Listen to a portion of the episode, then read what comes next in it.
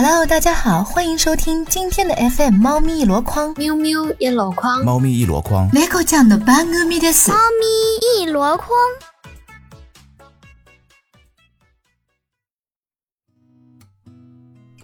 这几天呀，我们家两只猫咪一个接着一个过生日呢。妞妞月初的时候满二十岁了，切瑞昨天也满十七岁了。他们都是三月份过生日的，他们是双鱼座的小猫咪。啊？为什么？啊，这个我也不知道为什么他们都是三月份生的，反正他们妞妞满二十岁喽，千瑞满十七岁喽，这两只老宝贝老猫咪这么长寿。原本啊，他们两个家伙这么重要的生日是要一起过的，但是外婆小区被封了。所以只能心里念叨念叨了。这两个老猫咪，感觉像是天山童姥呢。二十岁的妞妞每天散步、吃饭、喝水、喊梳毛、看八卦，一样不落。十七岁的切瑞弹跳也还非常轻盈，居然还能抓住飞进阳台的麻雀，还能天天和小猫咪打架。它也经常主动招惹小的哟。看来呀，心态还很年轻呢。他们俩居然已经在我们家这么多年了。也真的是很感慨，总结了一下这些年的养猫经验，分享给大家，大致就是以下这么几条。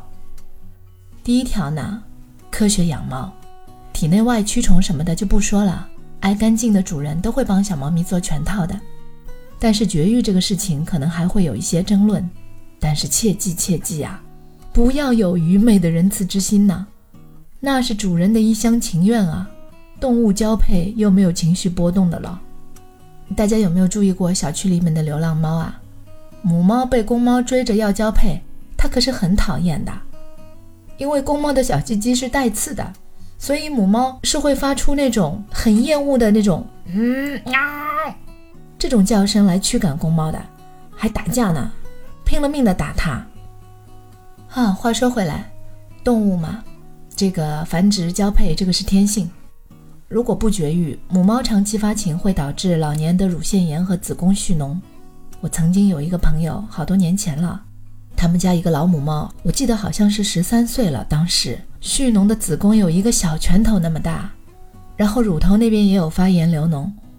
嗯，最后是一个什么情况，我也没有追踪，反正挺那个的。而公猫呢，长期发情容易得尿路结石，而且而且。公猫发情会逃走哟。当年钱钟书家的小公猫多半就是发情逃出去的。我之前有一期节目做到过，讲的就是钱钟书家的猫和林徽因家的猫打架，两个人为这个事情还坏了交情。这两只猫呢都是公猫，用现在科学养猫的眼光去看这件事情呢，这两只猫一定是发情了，然后争夺地盘，因为这两家人家是隔壁邻居，所以。一定是为了划地盘这个事情天天打架。如果当年就有绝育这个事儿，他们两家都是猫奴，还是隔壁邻居，照道理应该交情好的不得了呀，对吧？第二点就是每天的口粮，我是宁愿挤掉其他预算，比如猫罐头、猫玩具什么的，我愿意全部都花在每天的口粮上的。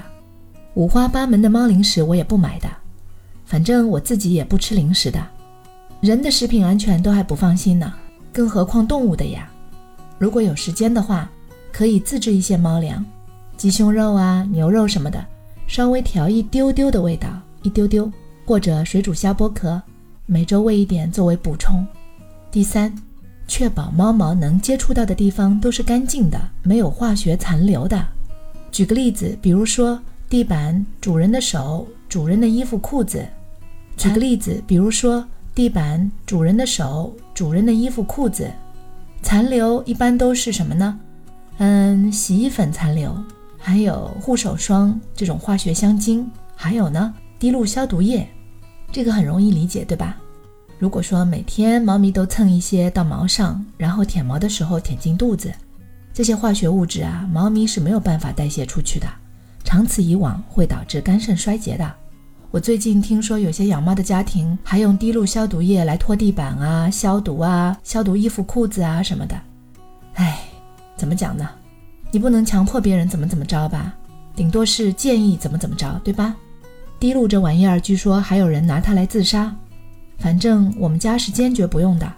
真的要消毒的话，那就用纯天然的植物精油啦。这个也是选项很多的，很多精油都是有消毒杀菌作用的。稍微做点功课就入门了。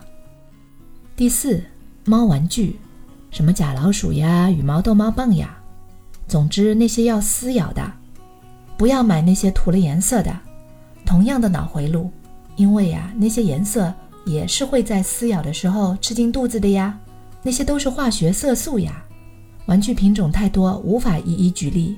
原则呢，就是猫咪玩的过程中会不会把一些化学物质吃进肚子。其实猫对于玩具真的不挑剔，不花钱的纸团呀、橡皮筋呢、棉签呀什么的都可以玩得很疯的。第五，猫咪洗澡的东西，我呢是把自己用的氨基酸无添加洗发水分一点给猫咪洗澡的，反正一样是毛嘛，对吧？我的毛跟它的毛有啥区别啦？就是我的毛是黑颜色的呀。猫咪的毛嘛五颜六色的呀，哦不对，也没介多颜色，就是黄颜色、白颜色、黑颜色、灰颜色，哎，反正奶酪色差不多搿点点吧。阿拉屋里向反正就搿几只颜色，没有化学香精残留，也不用担心猫咪舔进肚子里。第六，家里的窗户，切记切记要安装好纱窗，而且要及时关好纱窗。猫咪的确是天生会轻功的，但是也有偶尔失足的。如果楼层还很高，那万一出状况，真的是捶胸顿足也来不及了。对于家里的窗户管理，牵涉到猫咪的猫身安全，值得主人小心谨慎。第七，抽水马桶，有时候啊，小猫咪会偷偷的去抽水马桶里喝水，相信大家都见过。所以呢，抽水马桶的水箱里千万不要放那种蓝色的清洁块，很可能被猫咪偷偷喝进肚子里。喝一次可能还不要紧，但是啊，这种七七八八的东西多了，哎，哪一天得了个奇怪的病，也想不出原因，你说是吧？烦不烦人？所以各方面都要杜绝掉风险。第八，注意猫咪的情绪，尤其是搬家或引进新猫口的敏感时期，要特别留心观察。陪玩呀，和猫咪聊天呀，抚摸呀，都能增加小猫咪的满意度。和人一样的呀，开心才能健康。小猫咪一直开心，一直健康。猫咪是上天赐给我们的宝物。你想呀，其他猫科动物都是巨型杀手，好吧？这么可爱、体型这么迷你的小萌兽，可以搂在怀里撸啊撸的，哎呦，那个感觉！所以说，猫咪是上天赐给我们的宝物呢。我们家娃小时候刚刚会走路那会儿，早晨我带它出去溜达。他最早的打招呼对象是小区里面的流浪猫们，每天都要和大白、黄黄、阿花、小黑们打招呼。你好，看太些不像太些，随后呢还要跟伊拉讲再会，拜拜。哼 爱猫这件事情大概也遗传的吧。啊，好了，这一期呢，嗯，是我特地为我们家的两个老猫咪、老宝贝做的节目。我想祝家里的老宝贝们继续健康快乐。也祝正在收听节目的你，你们家的宠物宝贝一样健康，一样快乐。那我们下期再见喽，拜。